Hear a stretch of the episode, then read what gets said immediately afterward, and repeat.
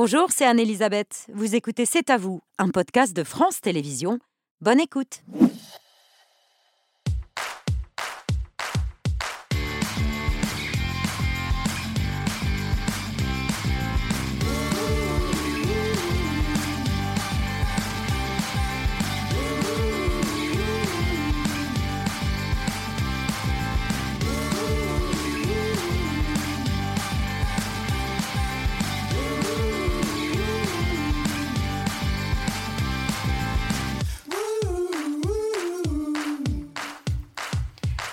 Bonsoir, bienvenue dans C'est à vous, ravi de vous retrouver. On est ensemble en direct jusqu'à 20h55 pour toute l'actualité de ce jeudi 16 février avec Pierre, Émilie, Patrick, Mohamed et Mathieu. Bonsoir à tous les cinq. Bonsoir, Bonsoir Émilie, votre choix de l'actu ce soir La garde à vue de Pierre Palmade a été euh, prolongée. Il est interrogé euh, depuis hier par les enquêteurs depuis l'hôpital de Melun. il se dit, il dit ne se souvenir de rien et il se dit ravagé d'avoir brisé des vies. On en parle avec le journaliste de Paris Match, Benjamin Locoche, qui publie euh, une enquête sur les circonstances, en tout cas les quelques heures qui ont précédé ce terrible accident de la circulation. Mohamed, votre story ce soir. On a pu consulter le, rapport euh, des euh, membres du ministère des Sports, des inspecteurs du ministère des Sports concernant la gouvernance de la Fédération française de football. Un rapport accablant qui vise directement Noël Le On en parle ce soir. Patrick, votre édito il y a un an tout juste, Jean-Yves Le Drian était assis euh, ici même pour nous annoncer une guerre euh, imminente, mais tout le monde n'y croyait pas. Personne n'y croyait, et pourtant cette guerre depuis... Euh, enfin, Quelques-uns y croyaient. Quelques-uns y croyaient, mais d'autres n'y croyaient pas. un an quasiment après le début de l'invasion russe en Ukraine, euh, toute la rédaction de France 2 propose ce soir une soirée spéciale avec le journal de 20h d'Anne-Sophie Lapix en direct de Kiev, envoyé spécial d'Élise Lucet, euh, puis l'événement de Caroline Roux, complément d'enquête de Tristan Valex. On en parle avec Élise Lucet qui est ce soir notre invitée. Bonsoir. Bonsoir. Merci d'avoir accepté notre, votre, à vous. notre invitation ce soir alors que vous avez passé, euh, vous étiez il y a deux semaines en Ukraine avec une partie de des reporters d'envoyés spécial. Oui, oui, oui, on est parti en Ukraine parce qu'on voulait marquer cet euh, anniversaire, entre guillemets, euh, de la guerre. Et en fait, on a décidé avec toutes les équipes d'envoyés spécial, nos reporters qui sont retournés sur le terrain, à la fois de retrouver des témoins qu'on avait interviewés au, au fil de l'année. Et puis aussi, on a évidemment une équipe qui est allée sur le front de l'Est en plein terrain de guerre. Et encore une autre de nos reporters qui a suivi ses enfants ballottés par la guerre. Mathieu dans le 5 sur 5. Cinquième jour de manifestation contre la réforme des retraites et les syndicats euh, ont choisi Albi, la ville de Jaurès, pour saluer la mobilisation des villes euh, moyennes. Tous les syndicats y étaient unis et nous y étions aussi. Pierre, dans votre œil. Raquel Welch est partie et avec elle l'adolescence rêveuse de tous ceux qui avaient 15-20 euh, ans dans les années 60-70. Ça méritait quand même au moins un œil. Au moins un œil. Nos invités ce soir après 20h. Clémentine Sélarié qui est très très très heureuse de retrouver la scène dans une vie, le premier roman de Guy de Maupassant. Et puis Jackie euh, voilà, sort un DVD avec les meilleurs moments de Platine 45. Il avait des stars absolues auxquelles il faisait faire tout et son contraire. C'était une émission géniale, une Madeleine de Proust pour nous tous. Voilà pour nos invités du dîner préparé ce soir par Jérémy Galvan qui est aux côtés de Bertrand Chameroy. Salut à tous les deux. Salut Babette, bonsoir à tous. Jérémy qui se sent de plus en plus à l'aise euh, sur le plateau de C'est à vous, puisque ce soir il vous propose une chicha. euh, je suis pas sûr, mais non, qu'est-ce que c'est? C'est une chicha, mais c'est pour, euh, pour fumer les, les ah, aliments. Donc là, on, sort de la forêt, et je vous emmène dans un potager, on va parler de sphères, différentes textures de sphères, explosives, croquantes. Oui, il a promis une salade explosive à boire. Voilà, je ne sais pas trop ce que ça veut dire, ça me fait un peu peur, mais je vous laisse gérer tout ça à 20h, Bavette. Ah bah, bien sûr, vous vous en lavez les mains, ouais. Merci beaucoup à tous les deux. À tout à l'heure. Tout de suite, c'est l'édito de Patrick Cohen.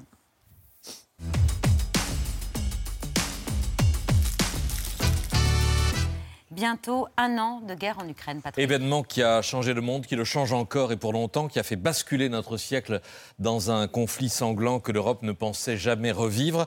Alors j'ai eu la curiosité de me replonger dans les jours qui ont précédé cette décision inouïe, quand les plateaux télé se partageaient entre croyants et incroyants. Malgré la mobilisation en masse de l'armée russe, les alertes américaines, la visite désespérée, on s'en souvient, d'Emmanuel Macron à Moscou, et la quasi-certitude affichée par le chef de la diplomatie française, Jean-Yves Le Drian, ici même, sur ce plateau, il y a tout juste un an. Si la question qui est posée, y a-t-il tous les éléments pour que soit menée une euh, offensive forte euh, en, de la part des forces russes en Ukraine. Dans les heures Oui, qui viennent. C'est vrai, c'est possible. Là, c'est possible, vite, c'est possible rapidement. Jean-Yves Le Drian, euh, le 14 février, dix jours avant que Vladimir Poutine ne lance à l'aube son opération militaire spéciale. Opération que les incroyants, comme vous dites, n'ont pas voulu voir. Par idéologie, par euh, aveuglement sur la nature du régime poutinien, avec l'oubli de la Tchétchénie, de la Géorgie, de la Syrie, de la Crimée, par anti-américanisme, évidemment, Jean-Luc Mélenchon le 10 février 2022. C'est l'OTAN l'agresseur Ah ben évidemment. Pourquoi? Parce que les États-Unis d'Amérique n'arrivent pas à stabiliser leur position internationale. La vérité vraie, pure et simple, c'est que les États-Unis d'Amérique ont décidé d'annexer dans l'OTAN l'Ukraine et que la Russie, qui se sent humiliée, menacée, parce que nous avons installé des batteries de missiles antimissiles en Pologne qui mettent en cause le 75% du système de défense des Russes, se sent agressée. Jean-Luc Mélenchon convaincu contre toute évidence que la menace est alors américaine et non pas russe, mais parfois, à l'inverse, c'est un excès de rationalité qui conduit à minimiser la menace. Deux jours avant euh, Le Drian, échange très révélateur, ici même encore, euh, dans l'émission C'est. Tout le monde crie ça va être la guerre. Je peux vous assurer que les Ukrainiens, notamment Zelensky dit le premier, mais calmez-vous, c'est pas si grave que ça. Moi, tous mes, commu- tous mes contacts russes me disent, mais non, on va pas, il va pas y avoir la guerre. Donc voilà, il y a un effort diplomatique et je pense que. Il n'y a qu'un homme qui sait s'il va y avoir la guerre ou Il y en a qu'un, C'est Vladimir il y en a Poutine. qu'un. C'est ça le problème. Mais Lavrov ne le sait pas, personne ne le Et sait. qui comprend Vladimir. Poutine? Qui comprend Vladimir Poutine? Qui comprend Poutine, dit justement euh, Jean-Michel Apathy, qui sait ce qu'il a en tête? Marine Le Pen, à ce moment précis, croit le savoir, peut-être parce que Poutine l'a reçu euh, en tête à tête euh, au Kremlin, la candidate du Rassemblement na- national est certaine d'avoir affaire à un allié. Il est d'usage de dire que Vladimir Poutine est anti-occidental. Je crois que c'est faux. Euh, et que probablement, en revanche, ses successeurs seront beaucoup plus tournés vers la Chine que vers l'Occident. Et Alors, là, peut-être que les problèmes question- commenceront. Marine Le Pen face à Caroline Roux le 13 février 2022 qui pense que les ennuis commenceront quand Poutine aura quitté le Kremlin et que d'ici là, notre intérêt à nous, Français, est de suivre le chemin des Allemands et de la piste du gaz russe. Moi, ce que je viens vous dire aujourd'hui, c'est que demain, nous aurons la France. L'intérêt de la France fait que nous devons retrouver des relations avec la Russie, y compris dans le cadre demain d'un partenariat énergétique, car nous sommes dans une situation fébrile sur le plan de nos approvisionnements énergétiques et nous aurons très certainement besoin de la Russie pour diversifier nos apports énergétiques. Éloge du gaz russe, éloge et certitude balayées dix jours plus tard par, euh, évidemment, par le déclenchement de la guerre. À noter qu'il reste des traces de ces positions passées sur les conditions d'une sortie de guerre, sur la tenue de pourparlers avec Poutine et surtout sur les- la question des livraisons euh, d'armes à l'Ukraine. Raison pour ne pas oublier ces débats et ces plateaux anciens. Bonsoir Anne-Sophie Lapix. En direct de Kiev, d'où vous présenterez tout à l'heure une édition spéciale du journal Bonsoir, de Elisabeth, et 20 bonsoir à heures. tous. Il y a un an, Kiev était assiégé, mais vous étiez à Lviv, 15 jours après le début de l'offensive russe, qui paraissait à ce moment-là inarrêtable. Or, c'est un pays qui a fait reculer l'armée russe que vous retrouvez?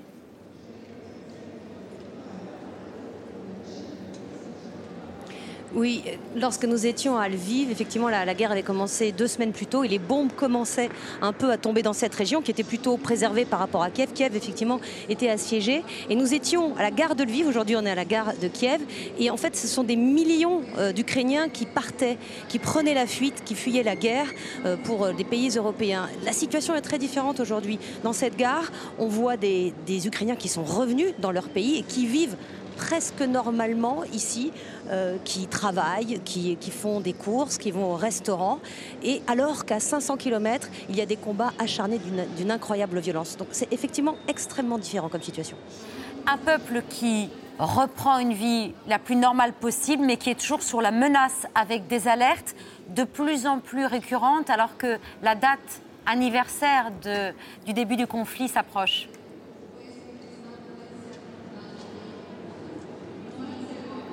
Effectivement, euh, depuis quelques mois, euh, on nous expliquait que euh, les gens ne partaient plus dans les abris quand il y avait une alerte. Les, les alertes s'étaient un peu raréfiées. Seuls les enfants se mettaient systématiquement aux abris. Les cours s'arrêtaient. Aujourd'hui, ils descendent de nouveau dans les abris parce que la date fatidique, l'anniversaire se rapproche. Ils savent que Vladimir Poutine devrait lancer une nouvelle offensive. Euh, on a observé avec des satellites euh, la présence de chars, la présence euh, d'avions, et, on sent une nervosité. Les, batteries anti- anti-aériennes fonctionnent rapidement. Elles ont abattu des ballons hier parce qu'elles ont évidemment paniqué en voyant des, des objets non identifiés dans le ciel de Kiev. Alors voilà, il y a cette tension-là qui fait qu'on ne peut pas vivre normalement non plus à Kiev et surtout que la tension monte, il y a une grande nervosité. Merci beaucoup Anne-Sophie Lapix. En direct dans un peu moins d'une heure pour le 20h de France 2, le seul JT de France qui est en direct euh, d'Ukraine. Élise Lucet, vous vous êtes également rendue à Kiev pour Envoyé spécial qui sera diffusé dans la foulée du 20h à 20h40 précisément. Et vous avez également été surprise de voir les habitants vivre relativement normalement malgré ces alertes. Oui, oui, c'est assez surprenant parce que nous, il y a une journée où on a eu euh, trois alertes et euh, bah, vous me voyez dans la rue, là je suis sur les Champs-Élysées de Kiev, on est en pleine alerte euh, sur ces images et, je suis en train de demander aux gens, vous, vous n'avez pas peur? Enfin, il y a une alerte et ils me disent, mais attendez, ça fait un an de guerre, on n'a plus peur de rien. Il y avait des mamans qui se baladaient avec des poussettes, avec des petits bébés de deux mois, une grand-mère avec son cabas et les poireaux qui dépassaient, des ados qui sortaient du collège ou du lycée. Et vraiment, on est descendu, nous, à un moment, dans un centre commercial en sous-sol, objectivement, pas tout à fait pour se mettre à l'abri, puisque pendant l'alerte, on était dans la rue pour voir ce qui se passait aussi. Mais on a vu que 10 personnes en bas. Donc peut-être ce que dit Anne-Sophie est juste, c'est-à-dire qu'il y a de plus en plus de gens qui descendent dans les sous-sols en ce moment pour se protéger parce que la date anniversaire approche. Mais au moment où on y était il y a 10 jours, euh, vraiment, ils n'avaient absolument pas peur. À Kiev, à Kiev. À Kiev, là où vous avez vécu une alerte, euh, alors que vous visitiez une, une école. Et là encore, à votre grande surprise, vous avez pu voir que les cours se poursuivaient dans les abris. Une alerte aérienne retentit dans l'établissement et dans toute la ville.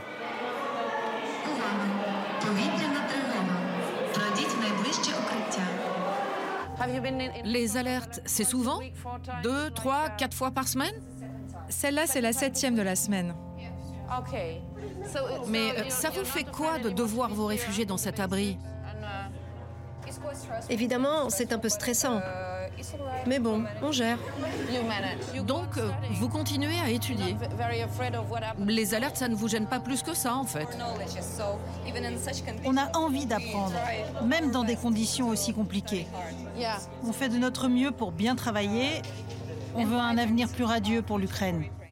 On étudie pour le futur de l'Ukraine, pour un avenir plus radieux pour notre pays. Enfin, c'est assez extraordinaire d'entendre ça de la bouche de ces jeunes filles. De 16 ans? C'est complètement bluffant. On a eu cette impression, nous, euh, franchement, que chacun était à un poste de résistance et tout le monde comprend un peu ce qu'il doit faire, justement. Ils- ont toujours ce mot à la bouche pour la nation ukrainienne.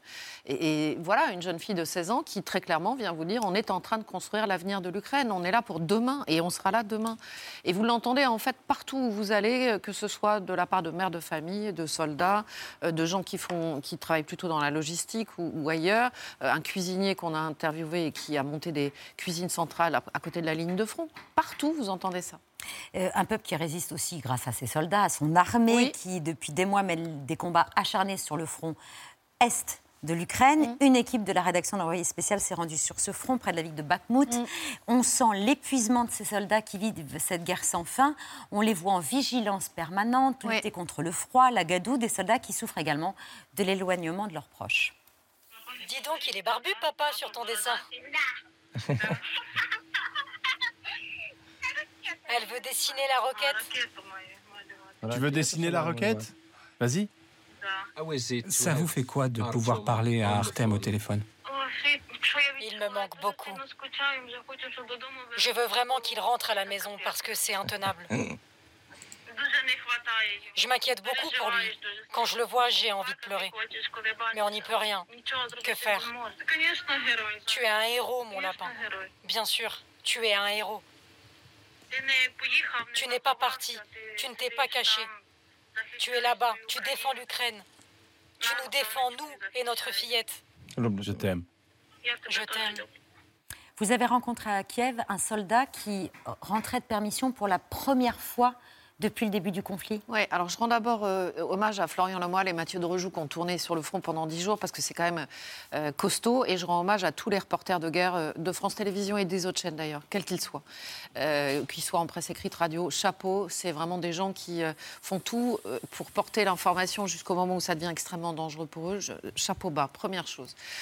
Oui, j'ai rencontré un soldat qui revenait pour la première fois mobilisé dès les premiers jours de la guerre. On est 11 mois après et il avait 10 jours de permission. Et il voulait venir là où on voit les images, place Maïdan, euh, parce qu'il voulait déposer, comme beaucoup l'ont fait, vous voyez, des milliers de drapeaux, un drapeau au nom de son commandant. Et il avait mis le nom de son commandant euh, sur ce drapeau. Tous les gens, tous les drapeaux représentent les gens qui sont morts au combat.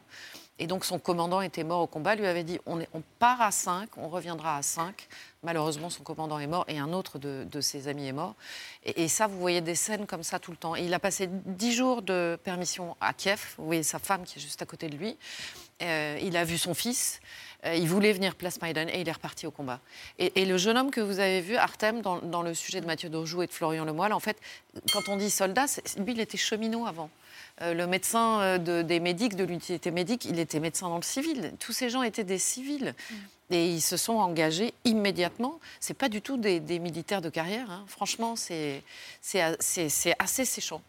Et ça nous a aussi semblé très important d'aller côté russe, mais je pense qu'on en reparlera.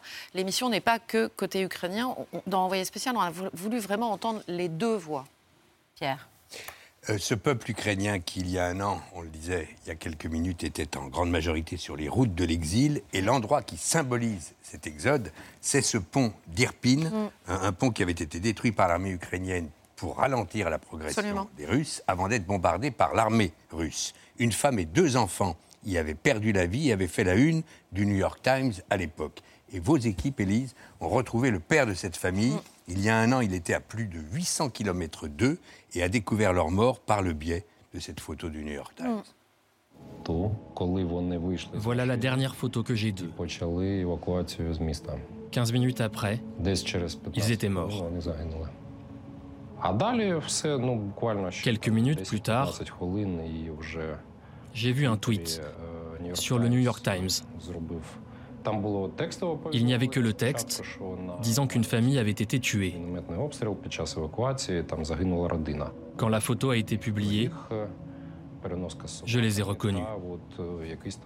Et il y avait aussi une autre victime à côté d'eux, un bénévole.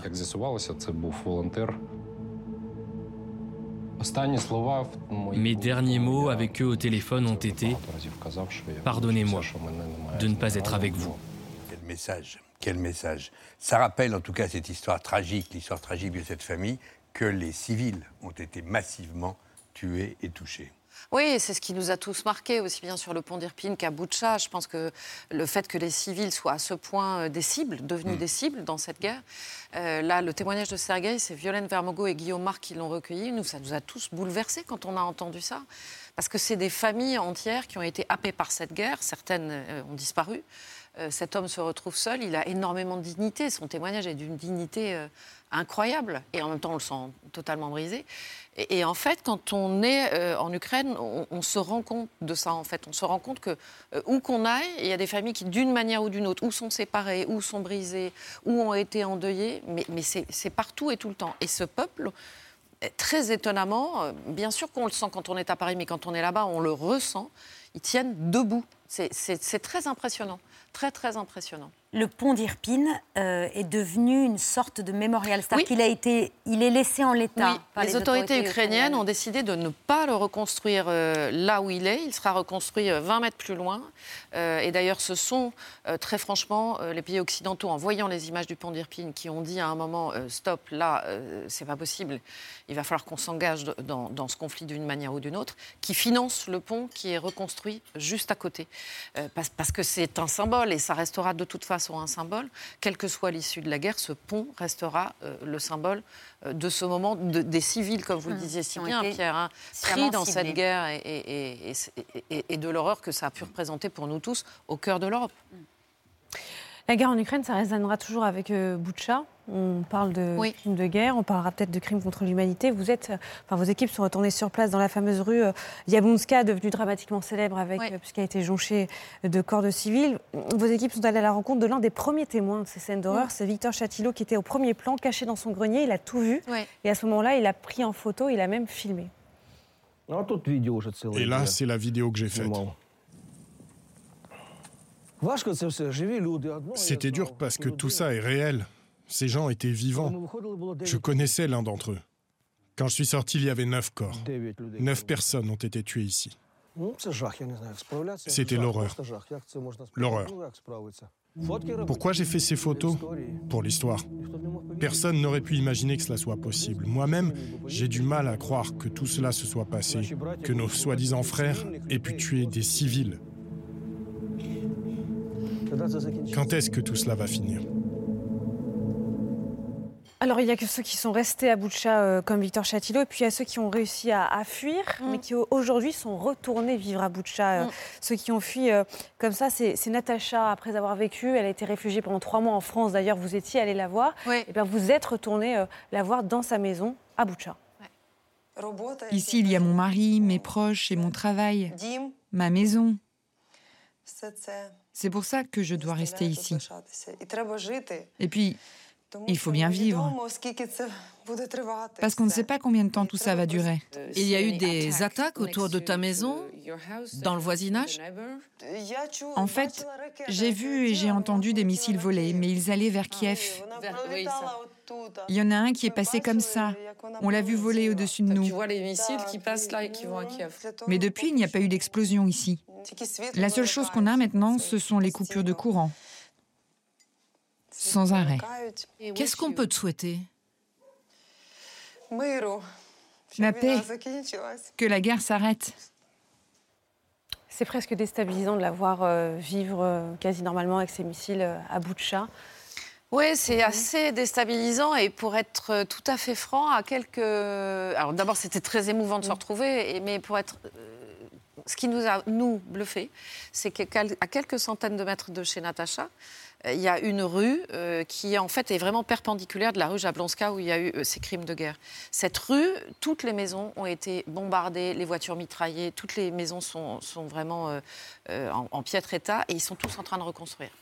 Ils sont tous en train de reconstruire partout.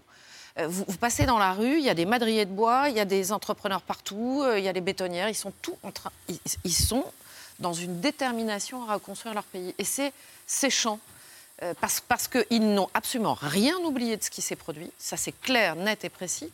Euh, Victor, qui a raconté ça à Violaine à Guillaume, c'est saisissant son témoignage. Et personne n'a oublié ce qui s'est produit, mais ils veulent absolument montrer que eux, leur priorité maintenant, c'est la reconstruction du pays. Des crimes de guerre auxquels ne croient pas les Russes que les équipes d'envoyés spéciales ont rencontrés, notamment Marina, la guide touristique. Oui, parce que ça, c'est très important pour nous d'entendre les, deux discours. Il y a un moment où c'est un peu propagande contre propagande. Et on était allé rencontrer une guide touristique qui parle parfaitement le français, juste après les crimes de Boucha, en lui, en lui disant, enfin, euh, vous voyez ce qui s'est passé, Mariupol, Boucha, enfin... Et euh, mais non, mais pas du tout. Mais euh, ouais, c'est pas du tout ça. En fait, la maternité de Mariupol, euh, il y avait des soldats ukrainiens dedans, puis c'est eux qui ont bombardé. Enfin, bon, on sentait la mise en place de la propagande. Nous, on s'est dit naïvement qu'au bout d'un an, elle aurait sûrement changé d'avis. Pas du tout, absolument pas. Et elle est encore dans cette la grandeur de la grande Russie de, et, Vladimir Poutine. Et on sent, et c'est très intéressant, euh, parce qu'on a le décryptage du patron des échos de Moscou, euh, qui, qui- qui explique comment cette propagande se met en place et comment, à un moment, euh, l'intérêt de Poutine n'est pas du tout que les Occidentaux croient en sa propagande, mais que son peuple, à lui, les Russes, croient en sa propagande. Et ça fonctionne très bien. C'est pas propagande contre propagande. Oui, on avait compris ce que vous vouliez Oui dire. et non, parce que ce que, non, ce que je veux dire euh, dans propagande contre euh, propagande, c'est qu'on est allé euh, aussi euh, interviewer, euh, euh, j'ai oublié son prénom, mais Arestovitch euh, et Oleksiy Arestovitch, euh, qui a fait, et c'est très intéressant, euh, des vidéos qui ont été vues des centaines de milliers de fois et même des millions de fois sur YouTube. Déjà, il fait un choix très intéressant, c'est qu'il s'exprime en russe. Euh, et donc, il veut absolument que ces messages soient entendus par les Russes. Donc, ce que je voulais dire là-dedans, c'est qu'il y a une guerre de la communication Ah oui, bien sûr, réelle bien sûr, bien sûr. et que chacun euh, va à un moment. Alors lui, euh, Alexei Arestovitch, dit non, non, moi je fais pas de la propagande, moi je dis la vérité. Euh, je pense qu'effectivement, la ma- majorité du temps, il dit la vérité dans ses vidéos. Mais il y a quand même une guerre de la propagande qui est très claire. Et cette guerre en est peut-être la première guerre de la illustration. communication. En guerre de, de- de la communication. Communication. Mais, mais euh, toute l'invasion euh, de l'Ukraine est couverte par un, un mensonge originel Ah, qui mais- demeure encore et qui envahit sûr, tout l'espace euh, russe et russophone. On est tout à que- fait d'accord, mais ce que je veux dire, c'est qu'il ne faut pas être naïf non plus dans cette guerre de la communication. Chacun fourbit ses armes. Mm. Et oui, bien sûr, la réalité de, de la guerre en Ukraine, de l'offensive russe n'est pas à contester. Il n'y a rien à dire oui. là-dessus. C'est- C'est une agression russe. Mais chacun va utiliser des armes de communication euh, pour aller euh, impacter l'opinion publique d'une manière ou d'une autre. Ne soyons pas naïfs. On a vu quelques-uns des extraits de ce formidable numéro d'envoyé spécial qui sera diffusé. Un salut à Clément Le Goff. Qui sera diffusé à 20h40 Et à mes rédacteurs 2. en chef. Toute l'antenne mobilisée, donc le 20h d'Anne-Sophie Lapix en direct de Kiev, l'envoyé spécial. À 22h10, Caroline Roux prend la relève avec l'événement et Dominique de Villepin. Dominique de Villepin. Bruno Tertrais, là c'est analyse, décryptage. Ensuite, complément d'enquête, à surtout ne pas rater, qui revient sur toute l'enquête qui a été menée sur les Russes, qui justement responsables des crimes de guerre. Et ils ont retrouvé dans leurs documents ces Russes et vraiment euh, retrouvé, épisté et mené l'enquête pour savoir qui étaient les bataillons responsables des crimes de guerre. Et ils ont un invité exceptionnel euh, que Tristan est allé faire en Norvège, Tristan Walex, euh, qui est euh, Andrei Medvedev, qui est le premier mercenaire de Wagner à avoir, à s'être désisté, je cherche mon À mot, avoir quitté, à avoir quitté la Wagner. milice. Et, et donc, c'est une interview assez exceptionnelle. Ensuite, nous, les Européens, Eleonore Gay est allée en Pologne et elle a filmé pour la première fois l'entraînement des soldats ukrainiens avec les chars léopards. Et elle reçoit euh, Joseph Borrell, le patron de la diplomatie européenne. Et ensuite, 13h15, rediffusion de documents sur l'Uk- l'Ukraine. Donc vous voyez, 6 heures d'antenne assurées par l'info de France 2. Je pense qu'aucune chaîne, pour l'anniversaire de cette guerre euh, en Ukraine, ne produit une soirée aussi complète, où on a à la fois du grand reportage, du décryptage, de la réflexion, des exclusivités et, et- et l'impact que ça peut avoir sur l'Europe. Donc chapeau à toutes les équipes. Merci Lucet, vous restez avec nous Merci à pour commenter le reste de l'actualité. Depuis hier après-midi, Pierre Palmade est en garde à vue à l'hôpital de Melun où il a été transféré après cinq jours en réanimation. Une garde à vue prolongée jusqu'à demain, le temps d'être entendu par les enquêteurs qui cherchent à connaître les circonstances exactes de l'accident qu'il a provoqué vendredi dernier en Seine-et-Marne sous l'emprise de la drogue. Deux passagers de sa voiture soupçonnés d'avoir pris la fuite après la collision sont également interrogés sous le régime de la garde à vue. Que s'est-il passé dans les heures qui ont précédé le drame qui a fait quatre blessés graves C'est l'objet d'une longue enquête publiée aujourd'hui dans Paris Match. Bonsoir Benjamin Locoge. Bonsoir. C'est rédacteur en chef culture à Paris Match. C'est vous qui signez cette enquête en- qui fait la une de Paris Match. Un récit détaillé qui démarre 24 heures avant l'accident. Pourquoi est-ce qu'il était important de reconstituer ce qui s'était passé 24 heures avant cette collision dramatique? Parce que c'est là où tout commence. Pierre Palmade décide de partir faire la fête. La fête commence à Paris et puis ils décident tous ensemble d'aller donc dans la maison de Seine-et-Marne pour prolonger la fête. Parce que c'est le principe des gens en fait qui, qui prennent euh, les, cette drogue qui permet de faire le chemsex. Et euh, donc c'est 72 heures de fête. Donc euh, c'était prévu que ça devait durer jeudi, vendredi, samedi. Hmm. Vous écrivez Pierre Palmade est accompagné de ses complices des mauvais jours. Qui sont-ils? Alors, bah, c'est ces deux messieurs qui sont en garde à vue, qu'ils fréquentent depuis plusieurs semaines, voire plusieurs mois. Euh, Pierre Palmade a toujours assez séparé sa vie publique de sa vie, de sa vie privée, mais c'est vrai que ces derniers temps, on le croisait beaucoup avec euh, ces, ces deux garçons qui sont ses compagnons de tristesse, ses compagnons de débauche. C'est voilà, ça fait plusieurs semaines qu'ils étaient à ses côtés. Dans la maison de Seine-et-Marne, la cocaïne trône sur la table du salon et les amphétamines sont à portée de main. Voilà comment vous décrivez la scène, mais que se passe-t-il vendredi vers 18h30 Vendredi vers 18h30, ils n'ont pas dormi en fait depuis la veille.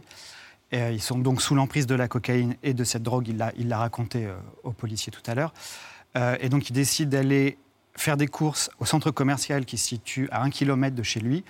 Et il décide donc de prendre sa voiture. Et c'est au retour des courses que l'accident a lieu. Ils ont faim en fait, parce que... Ils ont faim parce qu'ils n'ont pas mangé, parce que c'est le principe même de cette drogue où euh, on, perd tout, on perd tout contrôle. En fait, il n'y a plus de notion de, date, de jour, d'heure. On ne sait plus pourquoi on est là. Enfin, on sait pourquoi on est là, c'est pour avoir des relations sexuelles. Mais, euh, en ayant, donc ils prennent la voiture en ayant conscience de, de leur état je ne peux pas me prononcer. C'est toute la question, et j'imagine que c'est la question que les enquêteurs vont poser à Pierre Palmade. Vous affirmez dans votre enquête que sa voiture n'était pas assurée Oui, c'est ce qu'on m'a dit. Mais il a effectivement quelques comportements hiératiques depuis certaines semaines, depuis plusieurs semaines. Donc euh, il y a plein de choses qui, clochent dans la vie de, Pierre Palmade, ça, c'est pas, pas nouveau. Le parquet de Melun a donc ouvert une enquête pour homicide et blessures involontaires. Euh, il a commencé à être entendu par les policiers. Est-ce mhm. qu'on en sait un peu plus? Oui, il a confirmé effectivement qu'il était sous l'emprise de cocaïne et de cette drogue, euh, cette drogue de synthèse qui permet d'avoir des relations de chemsex. Il a assumé, il a dit qu'il était responsable. Après, on n'a pas encore, j'ai pas encore lu de choses, j'ai, j'ai pas eu d'informations sur la garde à vue de ces, de ces deux autres compagnons. A priori, c'est le fait d'être sous l'emprise de stupéfiants qui a fait qu'il s'est déporté sur la gauche. Il n'y a pas eu d'autres éléments extérieurs. On n'en sait toujours pas plus de ce point de vue-là. Il y a deux enquêtes en cours. Hein. Il y a une enquête pour l'accident lui-même et une enquête sur les stupéfiants. Pourquoi? Donc euh, ça, moi, je peux pas. Je ne peux pas vous le dire. Euh, dans Paris Match, je vous raconte également ce qui s'est passé après l'accident. Il est transporté à l'hôpital du Clément Bicêtre, là où accourent ses plus proches amis qui ne savent pas encore ce qui s'est passé, mais qui sont sidérés lorsque tombent les résultats des analyses toxicologiques. Quelle est leur réaction La colère? Alors, ses plus proches amis, en l'occurrence, c'est Muriel Robin et sa, et sa femme, Anne Lenen, qui, sont, qui ont toujours été là pour lui, en fait. C'est euh, comme une seconde mère pour lui. Elle est elle l'a vu débuter, elle l'a toujours aidé. Et donc oui, elle apprend, comme nous tous, par des alertes sur son téléphone portable, que Pierre Palmade a eu un grave accident de voiture. Sa réaction de mère, limite, c'est d'y aller, de dire qu'est-ce qui se passe. Mais euh, voilà, il se tombe sur, euh, il se retrouve dans ce hall, euh, hall d'hôpital, sans même savoir en fait s'il est responsable de quoi que ce soit. Et effectivement, quand les analyses toxicologiques tombent, là, ça va être une autre. Enfin, elle est. elle est défaite. Enfin, elle ne peut pas imaginer que son Pierre, l'homme qu'elle a tant défendu, qu'elle a tant aidé, euh, puisse avoir encore fait une connerie. Et là, la connerie, tant que c'était tant qu'il se faisait du mal à lui-même, à la limite, c'était son problème, c'était de l'ordre de, sa vie privée. Mais là, ça devient un, débat public. Elle lui en veut, euh, oui, à vie. Ce n'est que dimanche qu'il apprendra exactement les conséquences de cet accident il a, Le choc a eu lieu vendredi, il a été hospitalisé, il était sous morphine, donc ils l'ont progressivement sorti. En fait, il n'a pas eu grand-chose, lui, dans le choc. Il y a eu euh, des problèmes là, mais il n'était pas, pas en mauvais état. Donc euh, en 2-3 jours, il s'est terminé. Là, s'ils ont pu le transférer à Melun, c'est parce qu'il était transférable. Et quelle a été sa réaction en apprenant que euh, la femme enceinte, la jeune femme enceinte, avait perdu euh, là, je crois qu'effectivement, à naître le fœtus qu'elle portait? Là, je crois qu'effectivement, quand il apprend que le fœtus est décédé, pour lui, c'est terrible. Mais bon, encore une fois, il ne faut surtout pas le faire passer pour, pour une victime. Ce n'est pas, c'est, pas le cas. Pierre Palman n'est pas une victime, il, est responsable de ce qui s'est passé. Hier, l'avocat des trois passagers du véhicule euh, percuté par celui de Pierre Palmade, maître Mourad Batik, a donné euh, des nouvelles de ses victimes.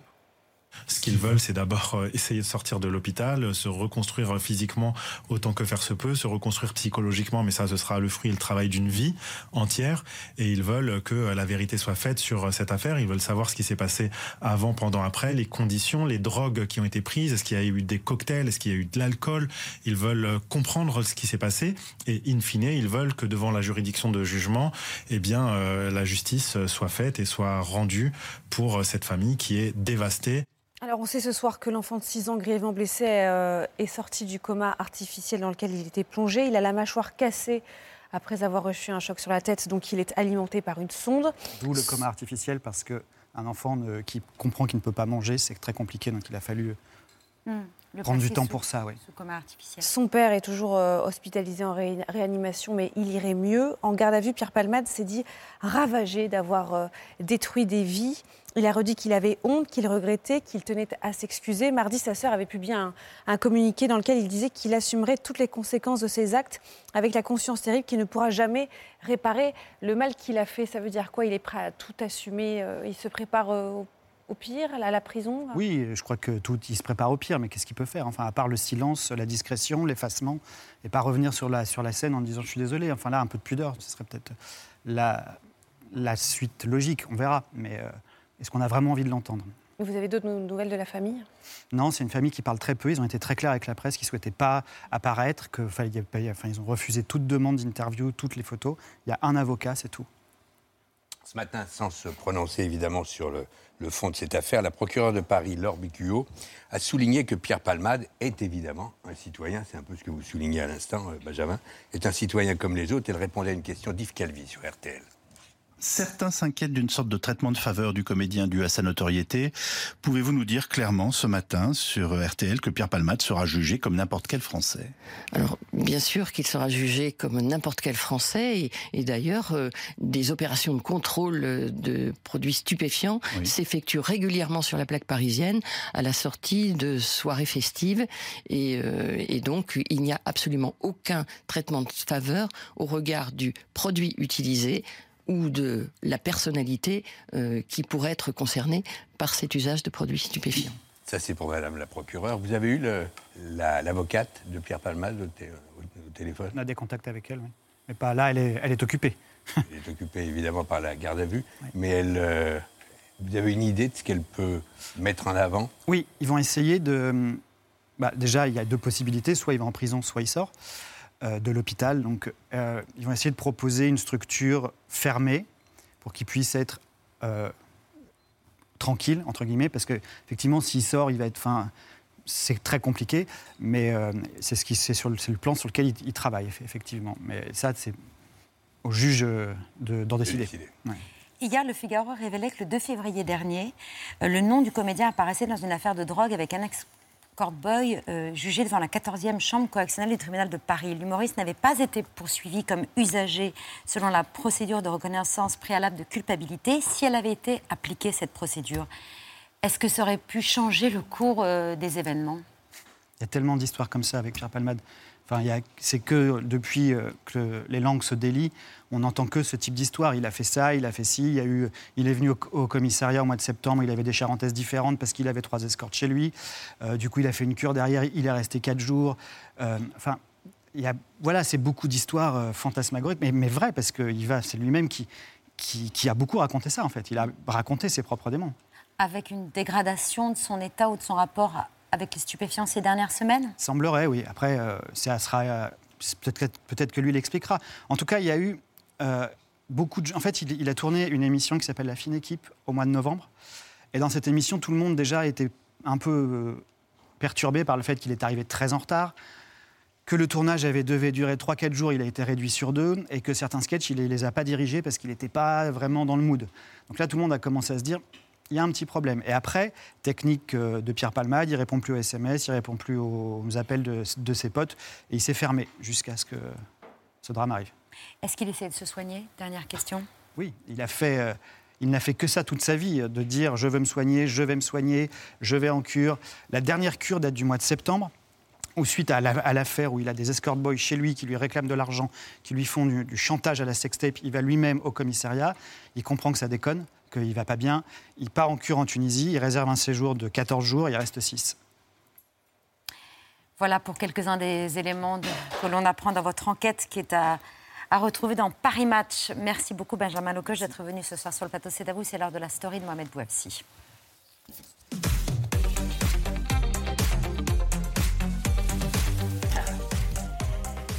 Mohamed, le rapport d'audit mené au sein de la Fédération française de football a été rendu public. Il est accablant pour le président Noël Legrette. Oui, les dérives de comportement de Noël Legrette sont incompatibles avec l'exercice de ses fonctions et l'exigence d'exemplarité qui lui est attachée. Il y a un comportement inapproprié vis-à-vis des femmes. Le caractère déplacé et injurieux de ses propos peut être accentué par la consommation excessive d'alcool. Voici la synthèse du rapport d'audit que nous avons pu consulter hier en fin de journée. La ministre des Sports a pris la parole.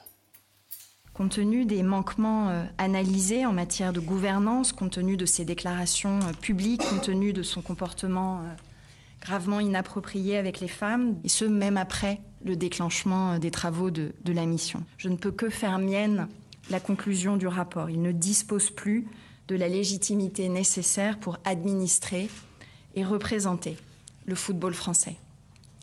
Dans ces circonstances, le statu quo est impossible et je sais que Noël Legrette est un homme de décision et j'espère donc qu'il prendra les bonnes dans les jours à venir. Vous avez bien entendu, le comportement de Noël Legrette est resté inchangé après le déclenchement de l'audit. Un audit qui relève euh, ses propos ambigus et ses SMS à caractère clairement sexuel envoyés de manière répétitive et à des horaires tardifs à des femmes placées sous son autorité. Interrogé par RMC en novembre 2022 sur ces SMS dont l'existence faisait peu de doute, la défense du président de la fédération en avait laissé plus d'un perplexe. Vous avez jamais harcelé personne Personne. Vous n'avez jamais envoyé de SMS déplacés à des collaboratrices Je sais même pas les écrire. Alors, dans ces cas-là, qui a envoyé ces SMS Ah, bah, On a c'est eu la là. confirmation de nos confrères de SoFoot. Vous n'avez que- pas été piégé, président? Écoutez, c'est pour le moment j'ai porté plainte parce que moi j'ai pas envoyé de SMS. Il n'y a pas de SMS de ma part. Voilà, et je vous le. Oui, mais qui les a envoyés alors? Non, mais je m'en fous pour le moment. Chaque chose en son temps.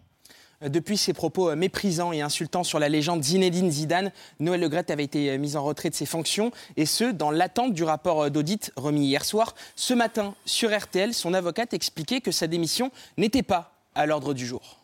En tout cas, on a bien compris, euh, Maître Bourg, que euh, Noël Legrette n'avait pas l'intention de démissionner dans l'immédiat et qu'il restait donc président de la Fédération française de football. C'est ce que vous nous dites ce matin.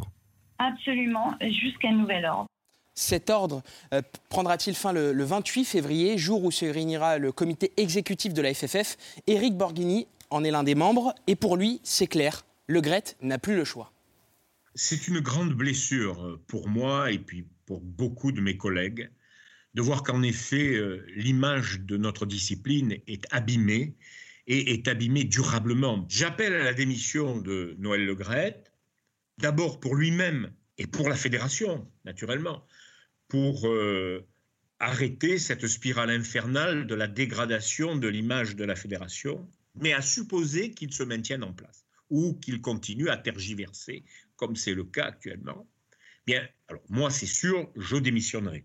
Selon euh, l'éditorialiste de RMC, Daniel Riolo, il faut même aller euh, plus loin.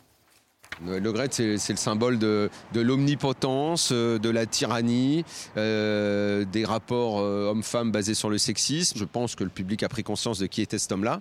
Et j'espère que plus personne ne veut voir ce genre de type à la tête des fédérations parce que j'ai le sentiment que ménage dans les fédérations, on pourrait le continuer. hein. Il y a quand même, il y a eu le rugby, il y a eu le foot, euh, il commence à y avoir des choses qui se disent euh, dans le tennis. Il y avait eu la Fédération des sports de glace il y a quelques années. Euh, je pense que puisqu'elle est lancée et qu'elle fait très bien son travail, euh, la ministre devrait poursuivre. Démission ou non de Noël Legrette, réponse attendue au plus tard, le 28 février. Un commentaire, Élise Lucet? Non, mais euh, je- on peut dire là, franchement, que les choses s'accumulent quand même, euh, que le rapport, enfin, le ministère a pris du temps à faire un rapport, le rapport est là, les plaintes sont là. euh, voilà, je, pense que Noël Legrette euh, est clairvoyant, c'est ce qui a été dit, je crois. Un homme de décision. Voilà, et un homme de décision. Ouais. Non, ce qui est- ce qui est incroyable, c'est le, le verrouillage Mm. de la procédure qui lui permet de rester en place Ouais. alors que tout euh, l'accable, etc. vrai. C'est, Il ne peut du- pas être révoqué. euh, Ouais. ah, c'est extrêmement. Enfin, euh, il il peut y avoir une démission collective de. C'est ça. Bah voilà. oui. Il faudrait qu'il soit au moins Et 7 c'est- membres du COMEX pour démissionner, Voilà. qui euh, entraînerait Mais ce une serait- c'est ce que, et c'est ce que le monsieur qu'on a. Borghini. Eric Borghini. Ouais. Borghini a laissé entendre ce matin, je l'ai entendu à la radio. Certains, de- certains euh, des proches d'Éric Borghini soutiennent aussi cette hypothèse, mais il faudrait qu'il soit 7 sur euh, 14. Mais ce serait bien qu'il y en ait la Bah, moitié qui, mais qui pourquoi prennent les bonnes décisions Non, mais, aussi. mais pourquoi voilà. pas en plus Ouais. Et à la limite, même que tout le COMEX démissionne, et, et quitte à refaire les choses. euh, À- défaut de son président. Non, mais euh, voilà, au clair. Merci Derrière. beaucoup, Mohamed. C'est l'heure du 5 sur 5 de Mathieu Béliard. Bonsoir Babette, bonsoir à toutes et à tous. Mathieu, les, syndicats organisaient aujourd'hui la cinquième journée de mobilisation contre la réforme des retraites. Avant la fameuse journée du 7 mars, hein, où certains promettent de mettre euh, à l'arrêt la France aujourd'hui, la, la mobilisation était en baisse, en nette baisse, même s'il y a, comme toujours, de grands écarts euh, avec les chiffres des syndicats. Euh, en se basant sur les chiffres des préfectures, on comptait 7200 manifestants à Montpellier, 14 000 à Toulouse, 8 000 à Lyon, 7 000 à Marseille ou encore 5 800 euh, au Havre. Mais c'est à Albi qu'Audrey Payas et Valentin Tibier étaient pour cet avou. Albi, la ville de Jaurès, choisie par l'intersyndicale pour incarner ces villes moyennes fortement mobilisées contre la réforme. Les dirigeants de ces centrales étaient aussi à Albi. C'est un rassemblement historique. C'est la première fois que les dirigeants des huit organisations syndicales de ce pays se déplacent ensemble pour manifester dans une, dans une ville de région. Albi, c'est euh, une ville qui correspond à ce qu'on voit dans beaucoup de villes en France, euh, c'est-à-dire euh, des villes qu'on dit moyennes ou petites et, et- et où les mobilisations sont importantes, avec des, évidemment un sujet majeur, c'est la question de la réforme des retraites, mais aussi des problématiques qu'on rencontre euh, un peu partout, euh, la place des services publics, de l'école, de l'hôpital. euh. On a un peu parfois dans notre pays le sentiment que ce qui se passe à Paris est ce qui se passe partout. Bah là, je peux vous dire ce qui se passe à Paris et ce qui se passe partout, mais même ce qui se passe partout en France est parfois encore plus puissant que ce qui s'est passé à Paris dans certaines manifestations. Les députés, ils agissent en fonction des mobilisations populaires. Les élus, euh, ils peuvent pas être indifférents euh, quand il y a autant de monde dans les rues. Donc euh, c'est d'abord la mobilisation qui compte et évidemment ça pèsera sur les débats à l'Assemblée. Alors justement, les débats euh, à l'Assemblée, on a aussi voulu demander aux syndicats leur regard sur la tenue de ces débats et sur le chahut qu'on a beaucoup commenté. Le moins qu'on puisse dire, c'est que les débats se passent pas bien. Et c'est assez d'ailleurs euh, paradoxal avec ce qui se passe dans la rue. Il paraît que c'est toujours comme ça. Euh, Moi, je suis pas un spécialiste. hein. Euh, c'est un endroit où, où ça débat. Après, il faut que les débats ils soient euh, sur les enjeux euh, et, et- et notamment sur euh, l'objet de cette contestation. On est tous là. Et on est dans un cadre respectueux, on ne on partage pas toujours la même chose, on n'est pas toujours d'accord sur tout, mais on se respecte, on se parle, on se salue, on boit un café ensemble. Et donc euh, on est capable de, de- de le faire dans un cadre apaisé. En tout cas, ça dessert pas la mobilisation. Ceux, ceux qui sont dans la rue, ils savent ce qu'ils veulent. Aujourd'hui, Albi était donc un, un point central. On y est venu de Cahors, Castres, Rodez, de la région pour manifester, à tel point que si la préfecture annonce euh, 10 000 manifestants à Albi, les syndicats en revendiquaient 50 000 dans une ville qui compte combien d'habitants? 50 000. 50 000. Mal au dos, on se tue au boulot et mal aux pieds. C'est un mouvement très populaire, 70% des, des gens sont avec nous, donc c'est important de, de continuer à lutter, de, de se faire voir, de se faire entendre. Il n'y a pas que des syndicats, hein. moi-même je ne suis pas syndiquée. Moi pour ma part j'ai commencé à 20 ans quoi, enfin, pas, je me vois pas travailler jusqu'à mes 65 ans, 64, c'est c'est aberrant. Si on est là, c'est qu'on croit fermement que Macron euh, va finir par déclarer forfait, tout simplement parce qu'il ne peut pas s'opposer éternellement à la volonté du peuple. Ils sont là parce qu'on les a mis au pouvoir, donc euh, ils sont à notre service, donc je pense qu'on peut encore les faire changer d'avis. Il suffit d'être assez nombreux, et de rester assez longtemps motivés, et forcément ils, ils devront plier, quitte à bloquer le pays s'il le faut. Si le gouvernement n'entend pas la rue, si le gouvernement n'entend pas euh, les votes à l'Assemblée nationale, ça va se traduire à un moment donné par des mouvements plus violents. Et ça, je n'en ai pas envie. Mais la responsabilité sera dans leur camp, pas dans la nôtre. Jusque-là, nous, tout se passe bien. Plus tard cet après-midi s'est lancé le, le cortège parisien. Là, 300 000 manifestants selon les syndicats, 37 000 selon la police. La première ministre écossaise a annoncé sa démission hier à la surprise Oui, générale. c'était un vrai coup de théâtre, une annonce inattendue après avoir été première ministre euh, des Écossais pendant 8 ans, mais aussi vice-première ministre auparavant pendant 7 ans. Nicola Sturgeon a annoncé qu'elle n'irait pas au bout de son mandat censé s'achever en 2026. I've been First Minister for over eight years, and I was Deputy First Minister for the, Minister for the best part of eight years before that. These jobs are a privilege, but they are also rightly hard, and especially in the case of First Minister, relentlessly so.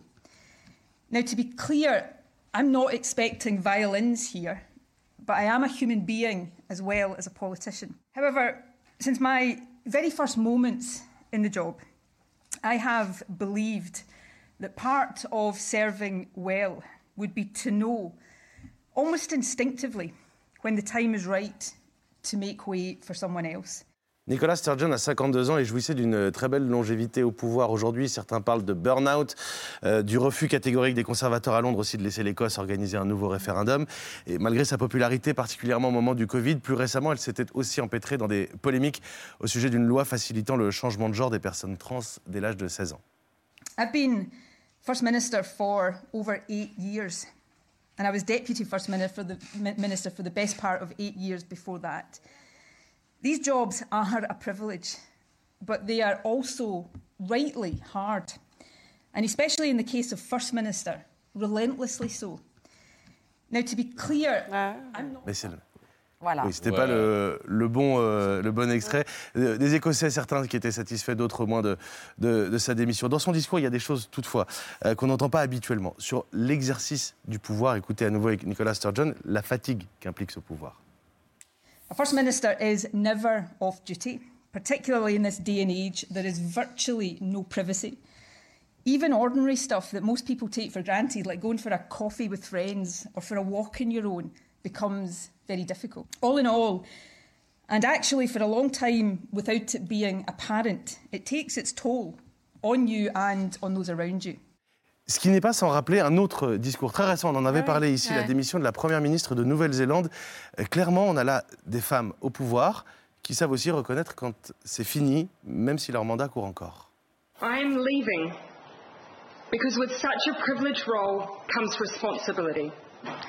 The responsibility to know when you are the right person to lead and also when you are not.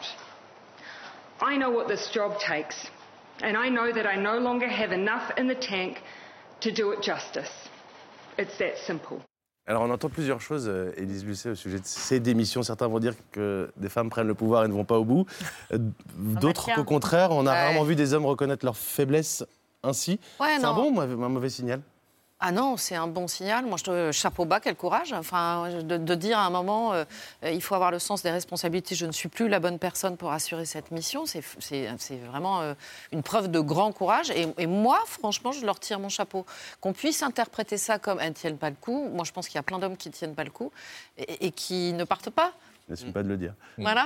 mais, il y a- mais ne faisons pas de généralité. hein. Oui, bien Mais sûr. Ne, ne soyons pas euh, genre euh, sexistes à l'envers. Ce serait, trancher, mais ce sur serait la, idiot. sur la néo-zélandaise, sur Jacinda Ardern, il y a eu quelques papiers pour relativiser. Sur le calcul politique qu'elle faisait. Exactement, Mm. sur son affaiblissement politique, Mm. sur la menace qu'il y avait pour les élections. Bah, ça a dû jouer, probablement. Sur la- mois, etc. Non, Sur la première ministre écossaise, je crois pas. hein, 15 ans de pouvoir, euh, vice-premier oui. ministre, Là, 8 elle est- ans, euh, première ministre, 7 ans. Enfin, franchement, chapeau. Et, et ouais, moi, je trouve que c'est pas mal de dire à un moment j'en peux plus, je suis fatiguée, je suis plus au niveau. Je passe la main. Ce qui m'arrivera pas. hein. Ça nous arrivera tous. Les habitants de l'Ohio inquiets après le déraillement d'un train transportant des produits chimiques. Des produits dangereux, un incendie dans l'accident et, comme disent les autorités, une libération contrôlée des produits dangereux pour éviter une explosion. Nous sommes à East Palestine, ville de 5000 habitants à la frontière de l'Ohio et de la Pennsylvanie. On est au nord-est des États-Unis, dans le Midwest industriel américain. Au début du mois de février, le 3, un accident de train assez grave est survenu. Un train sans passagers, mais qui, dans 35 des 150 wagons, transportait des produits extrêmement toxiques. L'accident a déclenché un énorme incendie en fumant la région. Alors les autorités ont décidé d'évacuer la ville, de brûler la cargaison afin d'éviter une énorme explosion. Frustration is growing in East Palestine, Ohio, after a potentially toxic train derailment. The questions about the air and water quality are mounting after that train derailment 12 days ago. People in Ohio want to know if it's really safe after a train carrying toxic chemicals derailed. Chemicals now cover the an- a- air and land and waterways. The locals are taking to social media showing dead fish floating in the streams. Those who have not yet had their water source checked use bottled water. Residents are very reluctant to accept official advice that it's safe to return home. They're feeling unease, they're feeling distrust, they feel like they don't have a lot of information. Nous sommes déjà deux semaines après l'accident et si les autorités sanitaires se sont voulues rassurantes, ça n'a pas suffi euh, à empêcher d'inquiéter les habitants. Scared for the water supply, for the air we breathe, for our pets, uh, our uh, property value. We have not drank the water.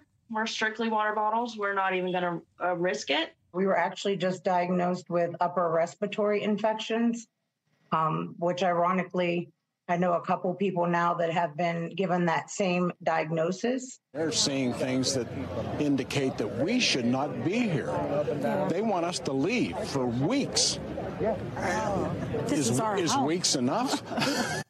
Précisons toutefois, malgré le volume de produits chimiques dangereux brûlés, qu'aucune blessure ni aucun décès n'ont été signalés. Ce sont surtout des dégâts sur la faune et la flore locale qui ont été mesurés. Merci Mathieu, merci Élise Lucet. Merci Tout- à vous. Dans quelques instants, on démarre sur France 2 les 6 heures d'antenne consacrées à ce conflit déclenché le 24 février dernier par Vladimir Poutine. Benjamin Lecoche, votre enquête sur les révélations autour de l'accident tragique euh, dans lequel est impliqué euh, Pierre Palmade est à retrouver dans Paris Match, disponible depuis aujourd'hui en, kiosque. Merci beaucoup. Dans un instant, nos invités du dîner, Clémentine Sélarié, Jackie, du Jackie Show entre autres, mais de Platine 45 surtout, L'œil de Pierre, Le Vu, les actualités de Ber- Bertrand et j'étais à ça, Zoé Bruno. On vous attend. À tout de suite pour le dîner de C'est à vous.